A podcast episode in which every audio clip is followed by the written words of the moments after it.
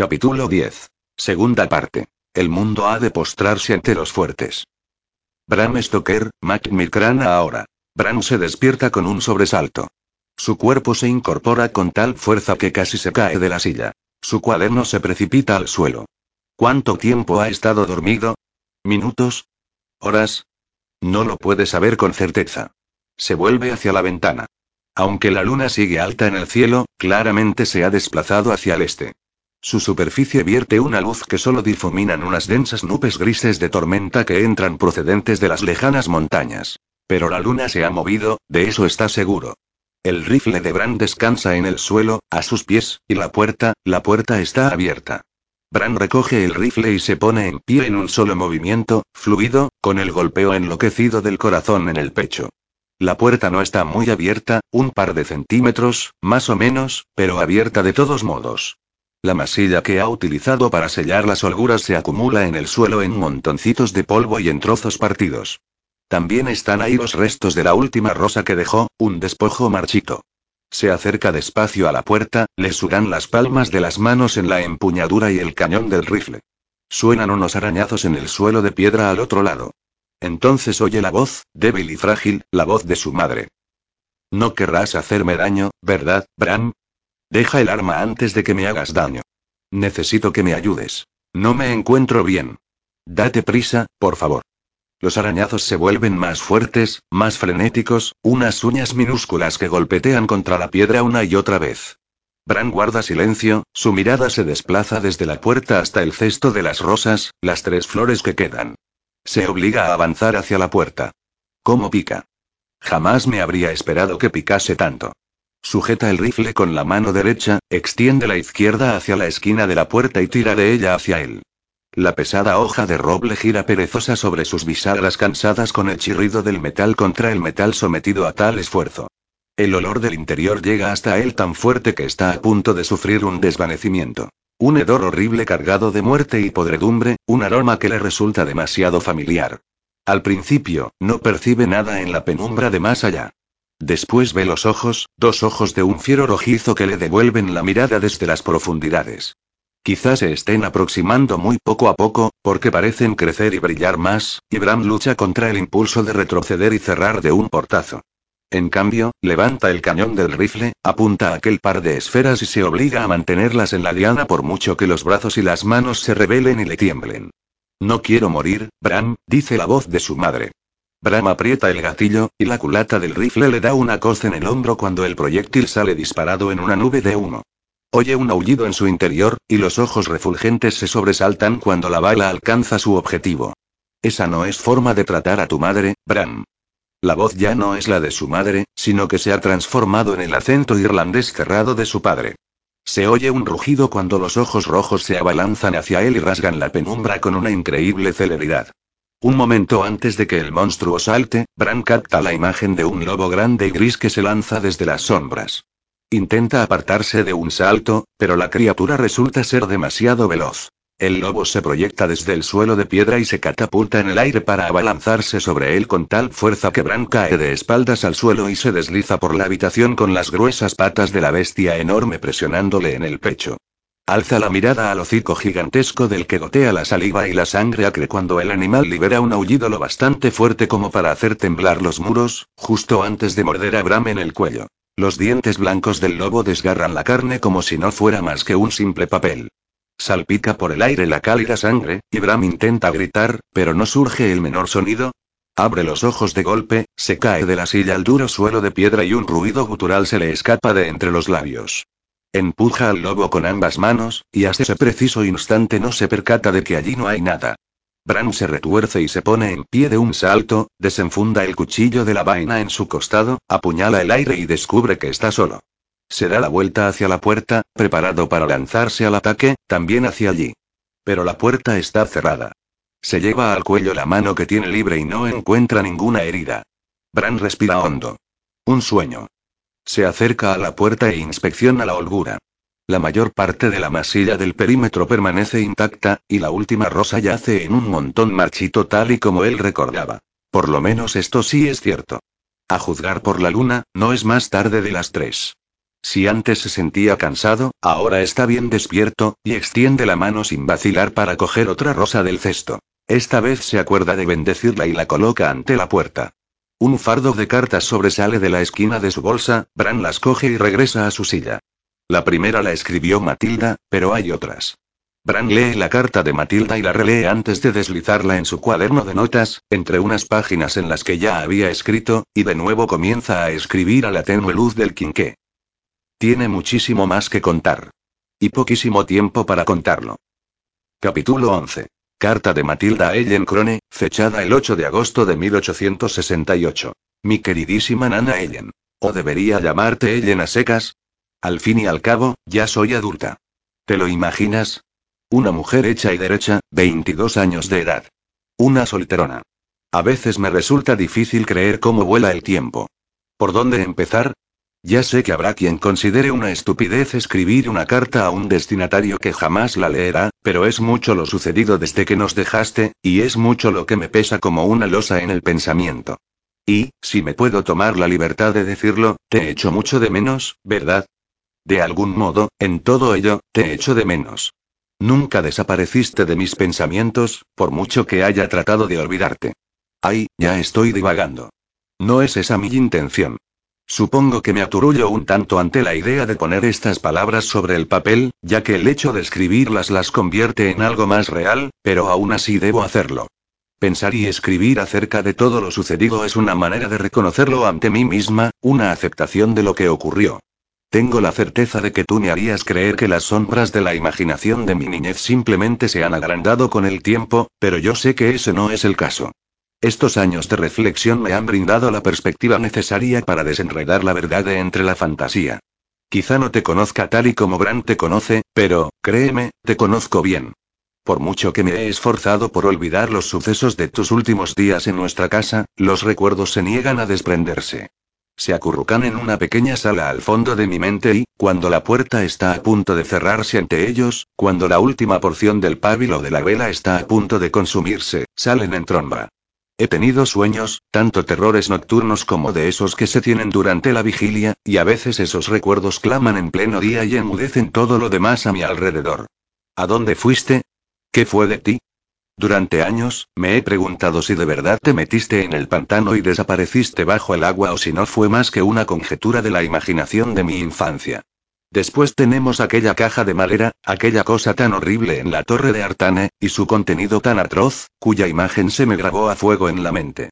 Después de hallar aquella caja, pasaron semanas antes de que me viese capaz de dormir una noche entera. Les contamos todo. Teníamos que hacerlo. Salimos corriendo de la torre, podíamos habernos matado bajando aquellos escalones y regresamos a casa como si fuéramos a lomos del mismísimo viento. Despertamos a Pa y a Ma de inmediato. Les hablamos de nuestro hallazgo entre fatigosos jadeos. Éramos conscientes de la hora que era y también del hecho de que haber salido fuera bastaba para darles un buen susto, pero aún así seguimos adelante. Ni a Abraham ni a mí nos importó cualquier castigo que nos aguardase. Aquella historia nos parecía mucho más importante que las consecuencias de nuestra infracción. Les contamos todo. Que habíamos encontrado tierra en tu cama. Que te observamos al comer o, en realidad, al no hacerlo. Incluso les contamos que te habíamos seguido y que habías desaparecido en el tremedal. Pero, sobre todo, les hablamos de la caja en la torre y del miembro amputado que descansaba en su interior. Paima escucharon en silencio, sus ojos rebotaban de mí y volvían sobre él mientras las palabras nos salían a borbotones y, cuando terminamos, se quedaron mirándonos aún en absoluto silencio. Ma habló primero, y dijo unas palabras breves y cargadas de sueño. Se volvió hacia Pa y le dio una palmada en el brazo.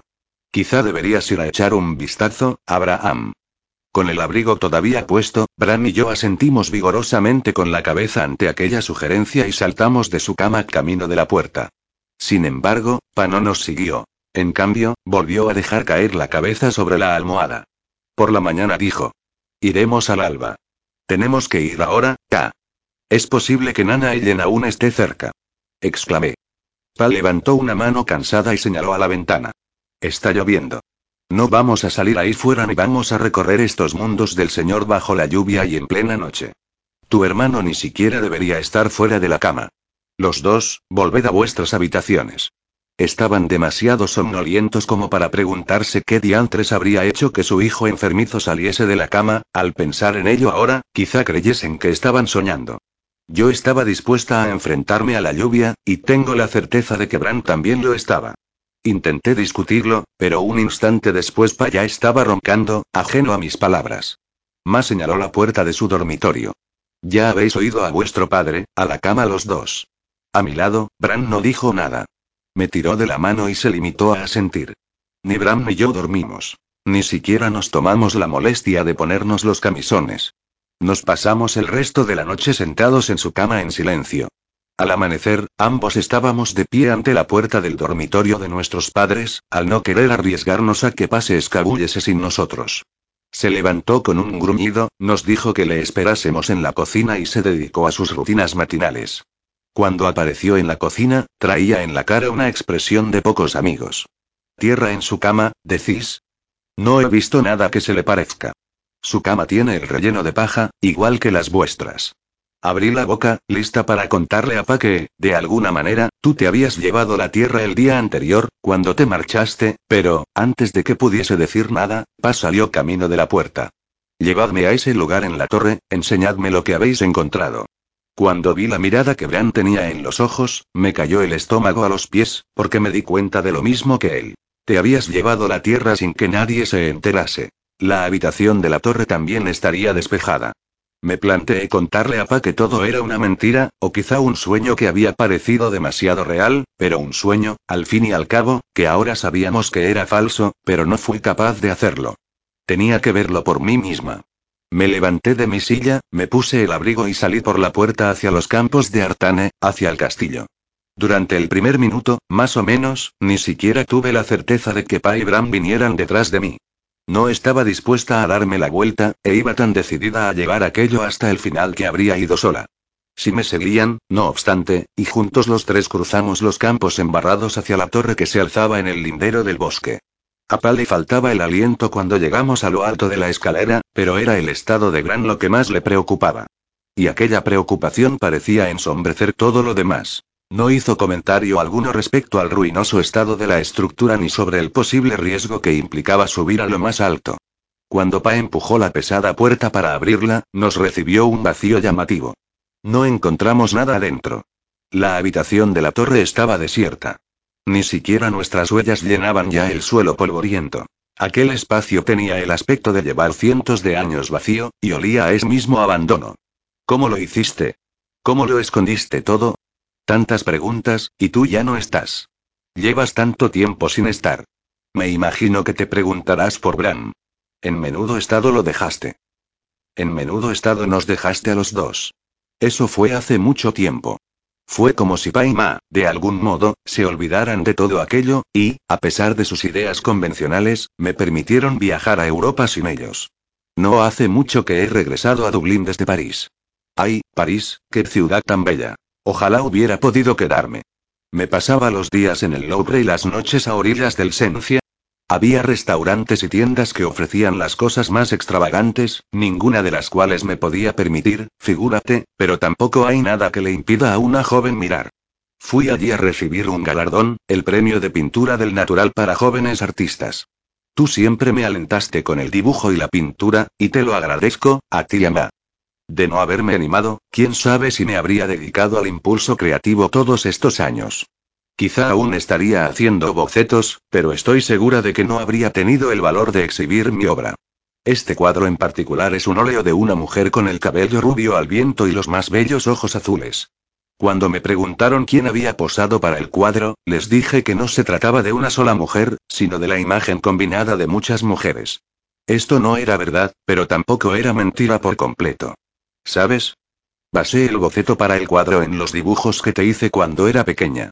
Docenas de imágenes, todas de la misma mujer, y aún así nunca eran la misma. Aquello siempre me dejaba perpleja. No ha llegado aún el día en que me vea capaz de captar tu semblante en el lienzo. Todas las mujeres que dibujo son hermosas, pero nunca son tú, ni mucho menos, ni siquiera hoy. Si fuese a enviar esta carta, te incluiría un dibujo, pero, ay. La carta nunca saldrá. Otra vez estoy divagando. Bran. Permíteme que te hable de Bran. Se ha convertido en un joven encantador. No hay ocasión en que camine por la calle y no se vuelva una dama a mirarlo. Es alto y fuerte, un atleta ejemplar en el Trinity College a decir de todos. Rugby, marcha de atlética, remo, gimnasia, no creo que haya un deporte que no sea capaz de dominar. No ha tenido el menor indicio de enfermedad desde que era niño, desde que tú, tú, ¿qué le hiciste aquella noche? ¿Qué le hiciste a mi hermano? ¿Sigue siendo mi hermano? Él no habla de ello. Ni una sola palabra. Desde el momento en que regresamos a la torre del castillo con Pa hasta hoy, es como si ninguno de los sucesos de aquellos días hubiera tenido lugar. El tío Edward lo curó. El tío Edward y sus sanguijuelas. Eso es lo que él cuenta a todo aquel que pregunta. Ma y el resto de la gente respaldan esta historia. Pero nosotras sabemos que no fue así, ¿verdad? ¿Tú y yo? Si tú no hubieras entrado en nuestras vidas, ¿tendría hoy a Bram? ¿Es él mi Bram, siquiera? ¿Es mi hermano? Te he visto, ya lo sabes. Hace muy poco, en París. Me encontraba en los Campos Elíseos, y te vi de pie bajo el toldillo de una pequeña pastelería. Llevabas un peinado distinto, pero incluso desde el otro lado de la calle supe que eras tú. Intenté cruzar hasta ti, pero era tal la multitud a esa hora del día que te perdí entre los ajetreados parisinos. ¿Me viste tú? ¿Viste de mí? Si le mostrase uno de mis dibujos a alguien de aquella multitud, te habría reconocido y me habría indicado en qué dirección te habías ido. ¿O se limitaría a decir que no con la cabeza y a seguir su camino? Apuesto por esto último. ¿Dónde has estado? ¿A dónde fuiste? ¿Dónde estás ahora mismo, mientras te escribo? Thornley está enseñando medicina. Todo el mundo dice que llegará lejos, y me consta que jamás pretendió nada que no fuera eso. Se tituló en el King's College de Galway, y estudió en el Real Colegio de Cirujanos. Ha sido cirujano en el hospital de la ciudad de Dublín, enseña en el hospital Richmond y pasa gran parte de su tiempo en el sanatorio mental de Swift, por cuyos pacientes tiene una especial fascinación. Está ocupado, demasiado ocupado. Nada que ver con aquello de llevarte paquetes vivos de madrugada. Dick sigue su senda muy de cerca, ansioso por estudiar medicina después de la escuela de Radmines. Supongo que para ti seguirá siendo el pequeño Richard, teniendo en cuenta que solo contaba dos años cuando lo viste por última vez. Thomas lleva la acción metida en los huesos. Tiene las miras puestas en entrar en la administración pública de Bengala en cuanto se gradúe en el Trinity el año que viene, ¿te lo imaginas? Pa dice que tendrá que estudiar mucho más antes de presentarse al examen de oposición para la administración pública, pero Tom no piensa en eso. No lo reconocerías, por supuesto. No era más que un crío cuando te marchaste en plena noche y nos abandonaste. Y Margaret y George ni siquiera habían nacido. Hace mucho tiempo de todo aquello, y sin embargo parece que fuese antes de anoche. No alcanzo a imaginar a dónde fuiste, qué habrás estado haciendo. ¿Eras tú la de París? Quizá debería reconocerme a mí misma que no fue así. Al fin y al cabo, tenías el aspecto de no haber envejecido ni un solo día. Mejor aspecto, en realidad, que la última vez que te vi. ¿Acaso has encontrado la valiosa fuente de Ponce de León y has bebido de sus aguas? Las chicas no deberíamos guardarnos tales secretos, sino compartirlos las unas con las otras, ¿no te parece? Siempre tuviste una piel muy hermosa, sin nada que envidiar al marfil más puro. Allá voy de nuevo. Cotorreando sin parar. Sé que querrás saber de Bram. Siempre fue tu favorito, ¿verdad que sí? No pasa nada, me lo puedes decir. No me ofenderé. De entre todos mis hermanos, él se lleva también mis afectos. Siempre ha sido el preferido de Ma, pero quizá no el de Ta. Si Pa siente alguna debilidad, será por Thornley y por Dick, médico y futuro médico, en la senda de todos los demás médicos de la familia Stoker. Bram intenta ser de su agrado y parece seguir los deseos de Pa, pero Pa y él tienen sus diferencias, y no se han visto mucho últimamente. Pa animó a Bram para que se presentase a la oposición para la administración pública, cosa que mi hermano hizo. Su puntuación fue la segunda más alta, de manera que obtuvo uno de los cinco empleos disponibles en el Tribunal de Delitos Menores en el Castillo de Dublín. Comenzó en la oficina de multas y sanciones, y cómo lo odia. Afirma que el aburrimiento es tan denso en delitos menores que lo puedes ver flotando en el aire cuando intenta escapar del castillo en una nube de mugre gris. Ayer vino a casa y dijo que había pisado un poco de aburrimiento al salir, y lo atrapó antes de que se pudiera escabullir bajo el umbral de la puerta y se perdiese por las calles de Dublín. Tú y yo sabemos que Bran preferiría estar en el teatro día y noche, codeándose con actores y tramoyistas. Estaría feliz si se sentara en una de las butacas baratas a ver una y otra vez la misma obra. Por supuesto, Pa está seguro de que el mundo del escenario es morada de zascandiles, y por mucho que disfrute con una representación de carácter intelectual, considera que un empleo en el teatro no es algo aceptable. Recuerda las obras burlescas de antaño y da por sentado que Bram andará en malas compañías. Ninguno de sus hijos trabajará en el teatro. Hay tantos hombres sin trabajo, ¿no es Bram afortunado por ver cómo se abre ante él toda una trayectoria en el castillo de Dublín? Con su educación, llegarán con regularidad los ascensos y los aumentos, y no nos olvidemos de que Pa empezó en el castillo de Dublín con tan solo 16 años, y tuvo que trabajar y ahorrar durante cerca de otros 30 para poder permitirse casarse y mantener a Ma. ¿Y no está agradecido Bram? Debería estar encantado por seguir los pasos de su padre. Esas conversaciones hacen que Bram añore el hecho de su enfermedad. Ay, mi Bram. Estarías orgullosa. Pa no quiere ni oír hablar de que trabaje en el teatro, pero Bram ha hallado otra manera de participar. Escribe reseñas sobre las funciones en el Evening Mail. Paradójicamente, es un puesto sin remuneración, pero Bram se lo toma muy en serio, por descontado. Trabaja mucho más rápido que los demás funcionarios, así que le da tiempo a escribir las reseñas y llevar al día sus actas en la jornada en el castillo sin que su jefe se percate. Esto parece mantener a raya por ahora las urgencias literarias de mi hermano. Pa y él a veces asisten juntos al teatro. Bram ha convertido a Pa en su caja de resonancia, analizando cada matiz ad nauseam. Por supuesto, Pa piensa que Bram se dará por satisfecho con permanecer así, pero yo no creo que le satisfaga lo suficiente. En cuanto Pa transija, o si da media vuelta, verá a Bran salir corriendo camino del escenario. Está claro que tú sabes algo sobre la interpretación, ¿verdad que sí? ¿Cuánto de lo que presenciamos nosotros eras tú realmente y cuánto quedaba para la actuación? ¿Te llamas Ellen Crone, o no es más que un nombre artístico que urdiste a correr con la representación, uno un nombre del que te desharías tan pronto como cayese el telón? ¿Nos querías, siquiera? Cuántas preguntas y ninguna manera de planteártelas. Bueno, tengo mucho que hacer hoy. Ya te he puesto al día. Esta carta inútil, que jamás se franqueará, queda sin embargo completa. Como puedes ver, no te necesitamos. Jamás te necesitamos. Pero aún así me gustaría hablar contigo. ¿Dónde estás? Tuya afectísima, Matilda. Capítulo 12. Cuaderno de notas de Bram Stoker 8 de agosto de 1868, 17, 31 H. He sentido la necesidad de ponerme a escribir con el simple objeto de registrar la singularidad de lo que acabo de presenciar.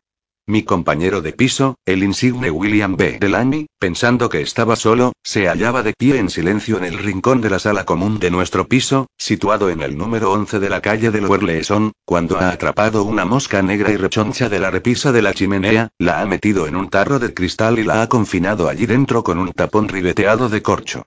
Ante tan extraño comportamiento, seré el primero que reconozca haber hecho lo mismo en algún punto de mi vida, pero considero importante revelar que lo más probable es que tuviera ocho o nueve años en ese entonces, que había visto a mi hermano Thornley capturar unos pobres insectos el año anterior y que participaría en las recolecciones de los mismos que haría Thomas en años posteriores. No es tanto el acto de atrapar una mosca lo que me ha resultado extraño. Es el que un hombre adulto, a la madura edad de 22 años, participe de una conducta semejante lo que me ha parecido más que peculiar. Delandy se encontraba de lado y no me vio entrar en la habitación. No puedo evitar preguntarme si habría continuado con su empeño de atrapar aquella plaga con alas en caso de haber sabido que yo le observaba. Me inclino a creer que la respuesta a esa pregunta es un sí. La imagen de la determinación en su rostro, la absoluta concentración con que actuaba, me revelaban que era un mal día para ser una mosca en la repisa de nuestra chimenea. De modo que capturó la mosca, sí señor. Me gustaría decir que hasta ahí llegó el extremo de la singularidad que he decidido dejar por escrito, pero, ay, ¿de verdad bastaría con eso? Lo que realmente me atrapó al presenciar aquella empresa fue que la pobre mosca rechoncha no estaba sola en aquel tarro. Tenía compañía. Y en lo que a dicha compañía se refiere, la tenía para dar y tomar. El tarro, de unos 13 centímetros de alto por 8 de ancho, parecía repleto de moscas. ¿Qué cuántas? Tantas que era poco el espacio que quedaba.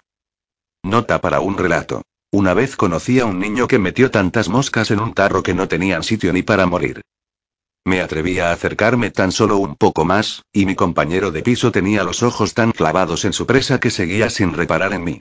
Observaba a su última cautiva, que trepaba sobre los soldados caídos a los que habían metido en aquel siniestro campo de batalla antes que a ella. En un par de ocasiones, la mosca intentó elevarse y salir del tarro para acabar rebotando en la tapa o en las paredes de vidrio y aterrizando sobre sus numerosas patas. Acto seguido se recomponía y lo volvía a intentar. Con mi posición estratégica y más cercana, me quedé horrorizado al descubrir que no menos de un tercio del resto de las moscas aún estaban vivas, unas moviéndose más despacio que las otras, pero vivas de todos modos. La mayoría de ellas, o bien no podía elevar el vuelo o bien se había entregado a su destino. Willy. ¿Qué tienes ahí? Pronuncié aquellas palabras en voz baja. No quería sobresaltar al muchacho, pero lo sobresalté, ya lo creo, e hizo malabarismos con el tarro por un momento antes de que se le escapara de entre las manos. Me lancé y lo atrapé en el aire, a escasos centímetros de que se hiciese añicos contra el suelo de madera. Dame eso, dijo Willy. Me puse en pie y sostuve el tarro a la luz. Creo que no nos permiten tener mascotas. ¿Le has preguntado al casero antes de traerte a estas pequeñuelas? Estoy haciendo un trabajo de investigación sobre Francesco Reddy. Las necesito para un experimento.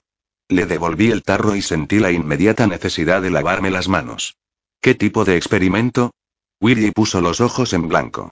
Los de una inteligencia inferior teníamos cierta tendencia a insultar su autoconcedido intelecto superior con preguntas tontas. Se suele considerar a Reddy el fundador de la parasitología moderna. Con anterioridad a un estudio que publicó en 1668, se creía que los gusanos surgían por generación espontánea. Él demostró que, en realidad, procedían de los huevos de las moscas. En mi investigación, pretendo documentar el ciclo vital desde la mosca hasta el huevo y de ahí al gusano. Capturando moscas en un tarro. De nuevo, aquella grosera mirada al techo. Un experimento en vivo.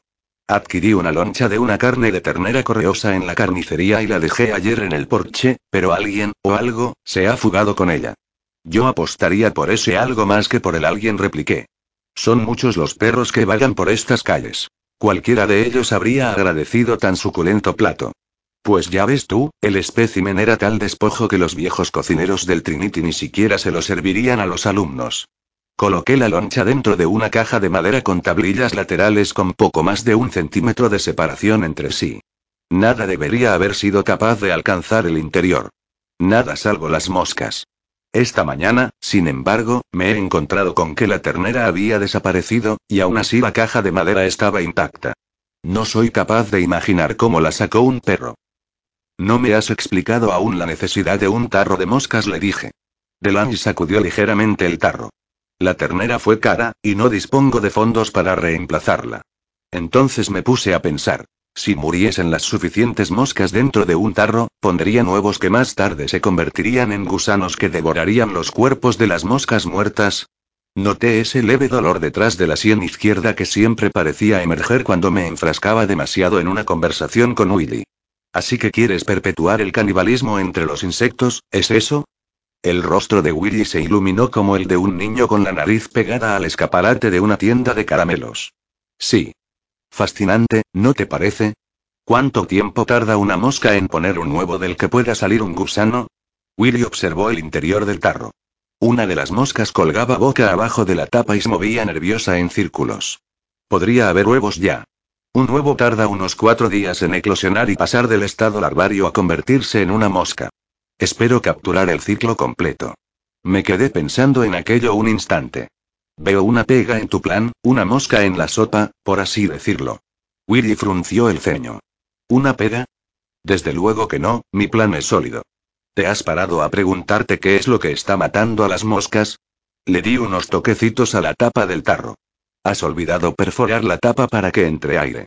¿Cómo van a devorar a los suyos si ni siquiera pueden respirar? Willy ladeó la cabeza, reflexionando sobre aquella revelación. No, hay suficiente aire. Están bien así. Sus ojos comenzaron a perseguir a otra mosca en la repisa de la chimenea, y Delaney cruzó la sala. Aproveché aquella evolución de los acontecimientos como una oportunidad para marcharme antes de perder otros diez minutos de mi vida con aquel sinsentido. Me encontré con nuestro otro compañero de piso, Ebert Wilson, sentado en el porche delantero. Ebert es un muchacho bastante grande, no menos de 5 centímetros más alto que yo, que ya soy un individuo bastante alto de por sí. Ebert me agarró del hombro y me llevó aparte. ¿Sigue llenando ese tarro? Con mucho afán, sí le dije. Herbert dejó escapar una risita y señaló hacia una caja de madera junto a la entrada, en lo alto de la escalinata. Anoche, después de que él metiese una loncha de ternera en perfecto estado dentro de esa caja, la saqué y la escondí en el armario de pared en el rincón. Esta noche volveré a meterla en la caja. Adiós, Herbert me despedí, y lo aparté para marcharme. ¿No quieres ver lo que sucede? No especialmente, no. Ya debería estar en casa de mis padres. Y exclamó Herbert. A lo mejor se la dejo debajo de la cama. Pasarán días hasta que localice el olor. Por favor, no lo hagas. Yo comparto habitación con Willy, y cualquier trozo de carne que alguien escondiese para que se pudriera se convertiría en mi problema con la misma rapidez con que se convertiría en el suyo. Saluda a Matilda de mi parte. Me dijo a voces desde la distancia. Lancé una mano al aire para despedirme y eché a correr calle abajo a toda velocidad. Maipa habían trasladado a la familia de la costa al mismo Dublín en el verano de 1858, hace ya diez años. Pase estaba haciendo mayor, y el largo paseo hasta el castillo de Dublín todos los días ya comenzaba a pasarle factura a su cuerpo cansado. La casa del número 43 de la calle Arcourt se encontraba a tiro de piedra de su trabajo. Mientras yo me apresuraba, el sol de la tarde empezaba a caer y descendía en la distancia por detrás de las casas y las colinas del edificio del Parlamento. Las calles rebosaban de actividad con los tenderos que recogían su género en el crepúsculo y lo acarreaban dentro. Al doblar la esquina del Real Colegio de Cirujanos, saludé al señor Barrowcliffe, que daba de comer a las palomas en el parque de San Esteban. Uno podía poner en hora el reloj gracias a la regularidad de aquel hombre, que se plantaba allí a diario lloviese o hiciera sol. Es más, era tan puntual que, si llegabas tú antes que él, podías ver cómo se congregaban las palomas a esperarlo en la orilla del lago junto a las pequeñas cataratas. Llegué a la calle Arcourt y reduje la marcha para ir caminando el tiempo suficiente para arreglarme el peinado antes de cruzar el umbral de la casa de mis padres. Descubrí a Ma en la cocina con mi hermana pequeña, Margaret, preparando la cena. Al verme, una sonrisa iluminó el rostro de Margaret. Mira quién ha venido a casa a llenarse la barriga. Ma había cumplido 50 este año y, aunque sus cabellos oscuros se batían en retirada en su batalla contra las canas, aún veía a la mujer combativa que me leía historias cuando era niño. Margaret, 13 años más joven que yo pero con la mentalidad de alguien de 30, parecía más alta cada vez que la veía.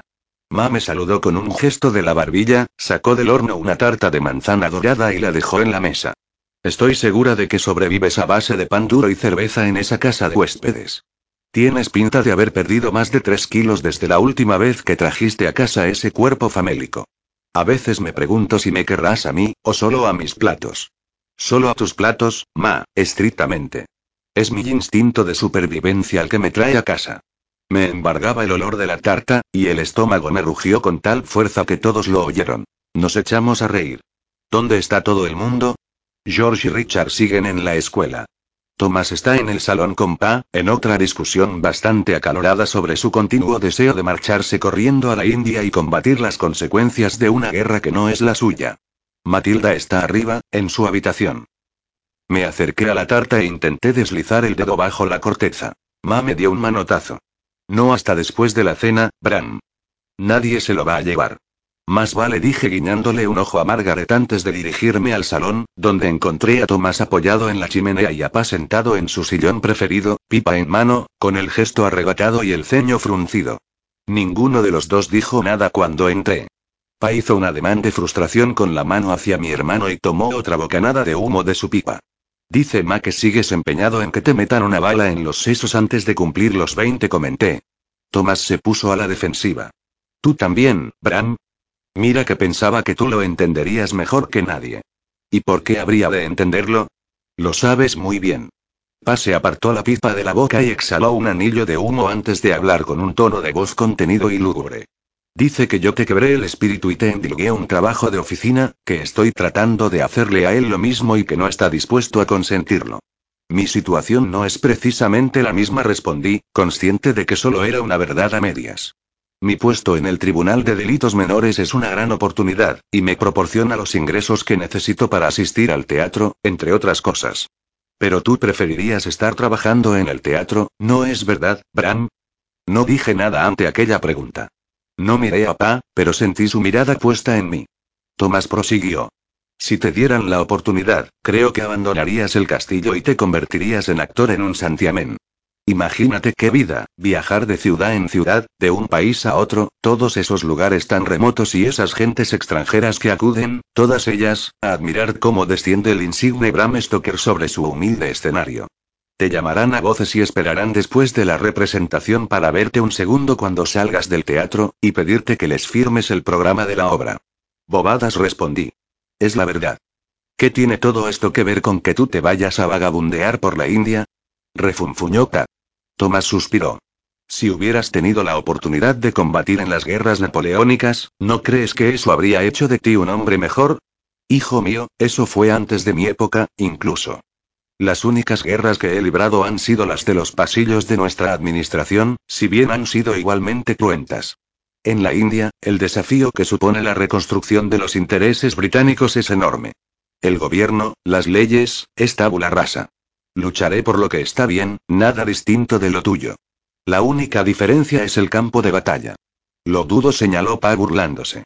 Serás el blanco de los lugareños. Solo estaré fuera dos años. Cuando regrese, aceptaré el puesto que tú quieras en el castillo.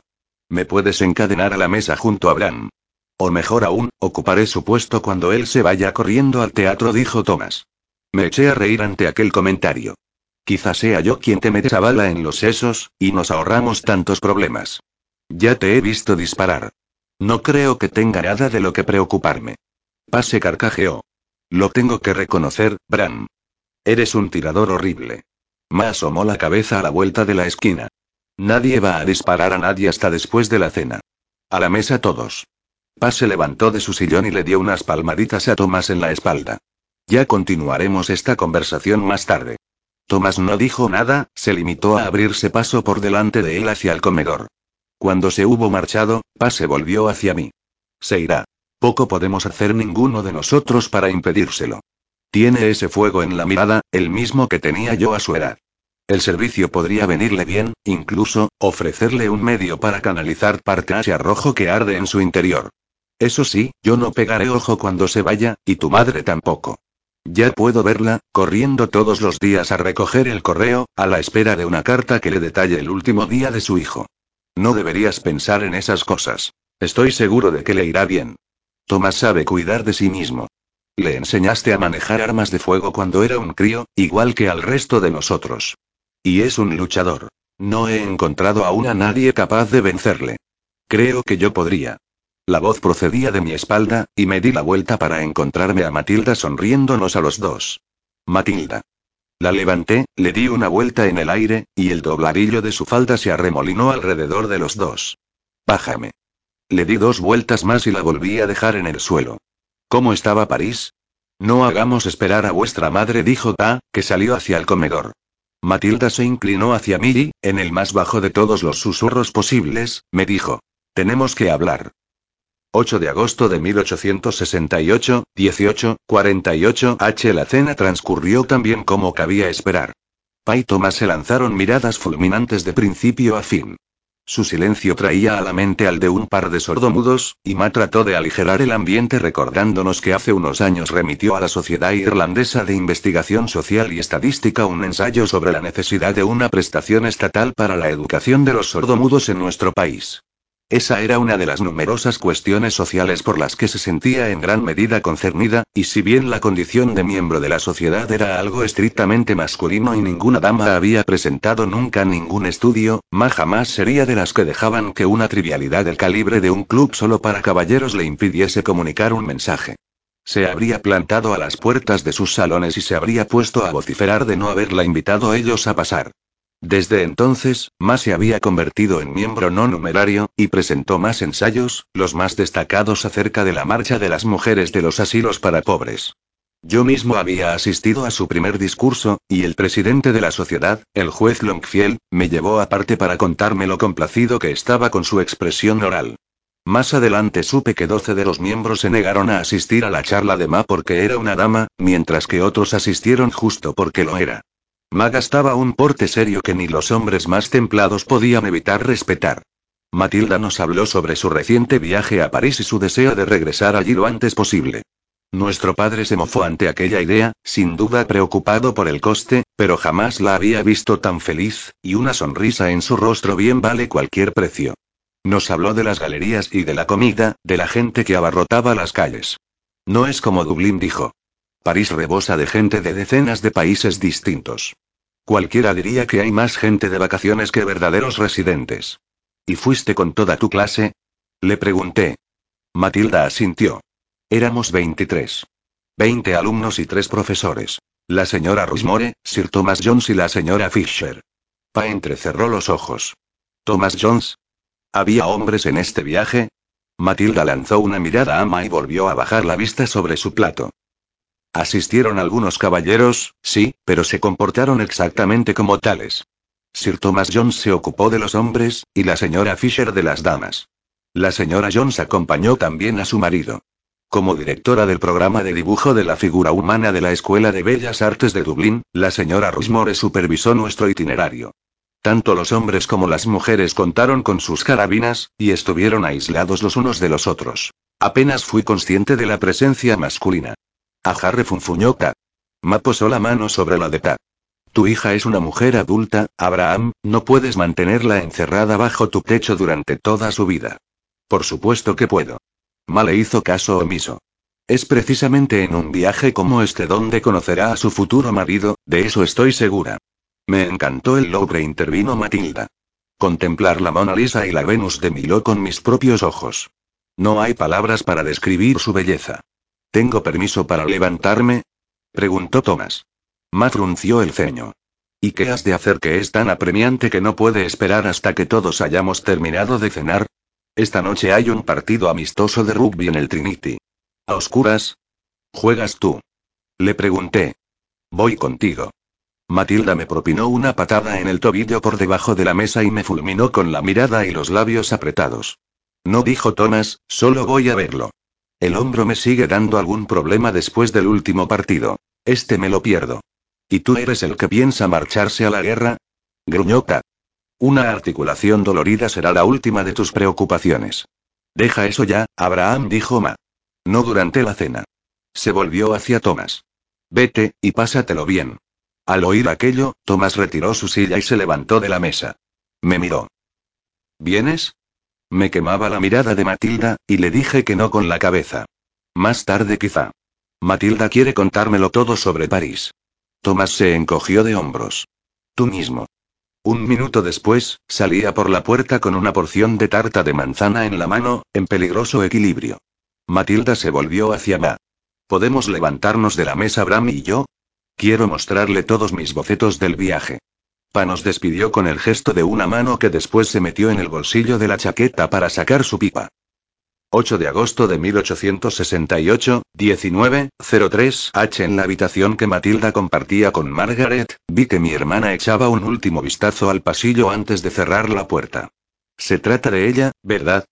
Le pregunté mientras me sentaba en su cama.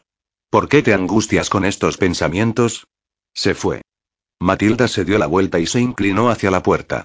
Cuando habló, lo hizo con una voz que apenas superaba el susurro. La he visto. ¿En París? Matilda asintió enérgicamente. En los campos elíseos. Yo estaba al otro lado de la calle, y había un cierto gentío, pero sé que era ella. ¿Qué haría en París? No lo sé. ¿Y estás segura de que era ella? Asintió de nuevo. ¿Tan segura como de estar aquí de pie? Reflexioné sobre aquello por un instante. Ninguno de los dos había visto a Nana Ellen en cerca de 14 años, hacía toda una vida.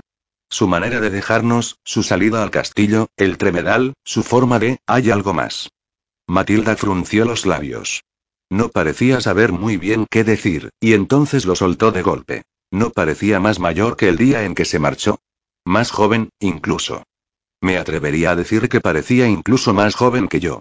Hice un gesto negativo con la cabeza. Entonces tuvo que ser otra persona, alguien que te recordara a ella. Era ella. Lo juro por mi vida. Yo también he creído haberla visto en muchas ocasiones. Siempre en un gentío, siempre a una cierta distancia. Y sin embargo, al acercarme, me daba cuenta de que solo había visto a otra mujer con rasgos similares.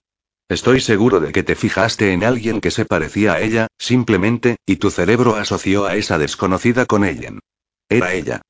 Debo creer, entonces, que nuestra niñera desaparecida tanto tiempo atrás está viviendo en París y no ha envejecido ni un solo día desde que huyó hace 14 años. Sí. Tomé la mano de Matilda entre las mías. La echas de menos. Yo también. Pero no era ella. No pudo ser ella. Como mucho, sería el efecto de una iluminación engañosa. Oh, lo dudo. Estoy absolutamente segura de lo que vi. ¿Llegaste hasta ella? ¿Hablaste con ella? Matilda dejó escapar un suspiro. Lo intenté, pero cuando conseguí abrirme paso entre la multitud hasta el lugar donde ella se encontraba, ya no estaba allí. Ya sé lo que estás pensando, Bram, pero no tengo la menor duda. Era Nana Ellen, y no era ni un solo día más mayor. Matilda cogió de su tocador una cajita de música y pasó los dedos por la intrincada talla de madera. Tú recuerdas el aspecto que tenía, en particular en la última semana. En aquellos últimos días parecía una anciana. Antes de eso no tenía otro aspecto que no fuera el de una muchacha, una mujer joven, por fuera. De haberle pedido a un transeúnte en la calle que adivinara la edad de Nana Ellen, habrías recibido una respuesta distinta de cada uno. Ni uno solo de ellos la describiría al detalle, igual que yo me veo incapaz de dibujarla. Tienes que olvidarla. No puedo. Nada bueno puede surgir de atormentarte tú misma de esta manera, de obsesionarte de ese modo con el pasado. Éramos niños. A todo le buscábamos lo místico. ¿Recuerdas las historias que nos contábamos? Los monstruos y las cosas tan horripilantes que nos inventábamos con tal de aterrorizarnos el uno al otro. Matilda seguía con los ojos clavados en la cajita de música que tenía entre las manos. No dijo una palabra. A esa edad, lo verídico y lo fantástico se funden y se hacen uno. Nana Ellen nos contó cuentos de criaturas, de manera que en nuestra mente, ella se transformó en una. Nuestra imaginación se alimentó de esas historias, las manipuló. Deseábamos creer, así que lo hicimos. Pero eso no las convierte en hechos. Matilda volvió a dejar la cajita de música en su tocador. La vimos meterse en el pantano y no salir. No fue real. La tierra de debajo de su cama. El cajón en la torre de Artane. Esa condenada mano. Esa condenada y espantosa mano. Todo imaginaciones, el divagar de unas mentes infantiles, creativas y calenturientas, nada más le respondí. Matilda cruzó la habitación con paso airado y me tiró de la manga hacia arriba. Si todo eran imaginaciones, ¿qué es esto, entonces? Me miró la muñeca fijamente. ¿Por qué no ha sanado esta herida en todos estos años? Mis ojos fueron a parar sobre los dos puntos rojos en la zona interior de mi muñeca, sobre la vena, ambos con una costra reciente. Volví a taparlos con la manga de inmediato. Me los rasco, eso es todo. Estoy seguro de que, si los dejo en paz el tiempo suficiente, se desvanecerán igual que cualquier otra herida. ¿Por qué no hablamos de eso? A Matilda se le puso el rostro colorado, y me di cuenta de que tenía ganas de gritarme, pero mantuvo la voz contenida por temor a que alguien la oyese. ¿Cuándo fue la última vez que tuviste el más leve asomo de una enfermedad? ¿Cuándo fue la última vez que te hiciste daño? Me preguntó. MMM. ¿Por qué no hablamos de eso? Ya conoces la respuesta. He sido muy afortunado. No desde que el tío Edward, el tío Edward no hizo nada. Esta vez, las palabras resonaron con fuerza y nitidez, y pensé que Paoma entrarían de sopetón por la puerta, pero ninguno lo hizo. Me llevé un dedo a los labios. Baja la voz. No lo haré. Me levanté y me incliné sobre ella. Matilda, te estás comportando de un modo infantil. Antes de que me diese tiempo a reaccionar, me atacó el dorso de la mano izquierda con un abrecartas que debía de haber cogido del tocador, y la hoja metálica me dejó un corte fino y rojo. Intenté cubrir el corte con la mano derecha, pero Matilda soltó el brazo y me sujetó. Ante nuestros ojos, la herida se suturó por sí sola, primero en forma de una línea rosada que después desapareció también y no dejó nada más que unas gotas de sangre brillante, y la herida se había esfumado en cuestión de segundos. Matilda me secó la sangre y me miró con los ojos cargados de pesadumbre. ¿Qué fue lo que te hizo, mi pobre Bram? Tiré de la mano para apartarla y me la metí en el bolsillo enseguida. Quitarla de la vista no cambia nada, me dijo Matilda con una voz de la que se había evaporado toda ira. ¿No quieres llegar a entenderlo? Los pensamientos se me pasaban disparados por la cabeza. Sentí el ardor de la sangre bajo las mejillas, el aleteo del corazón en el pecho. No quería saberlo. No quería pensar en tales cosas. Ahora no. Ni nunca. Si ella estuviera cerca, susurró Matilda, ¿lo sabrías? Aquellos pensamientos no se me habían ocurrido en años. Nana Ellen mirándome desde el techo, el fulgor rojo en su mirada, tan ardiente que casi proyectaba la suficiente luz para iluminar el cuarto. Y su caída, su caída sobre mí. Por vez primera en siglos, sentí el picor en el brazo.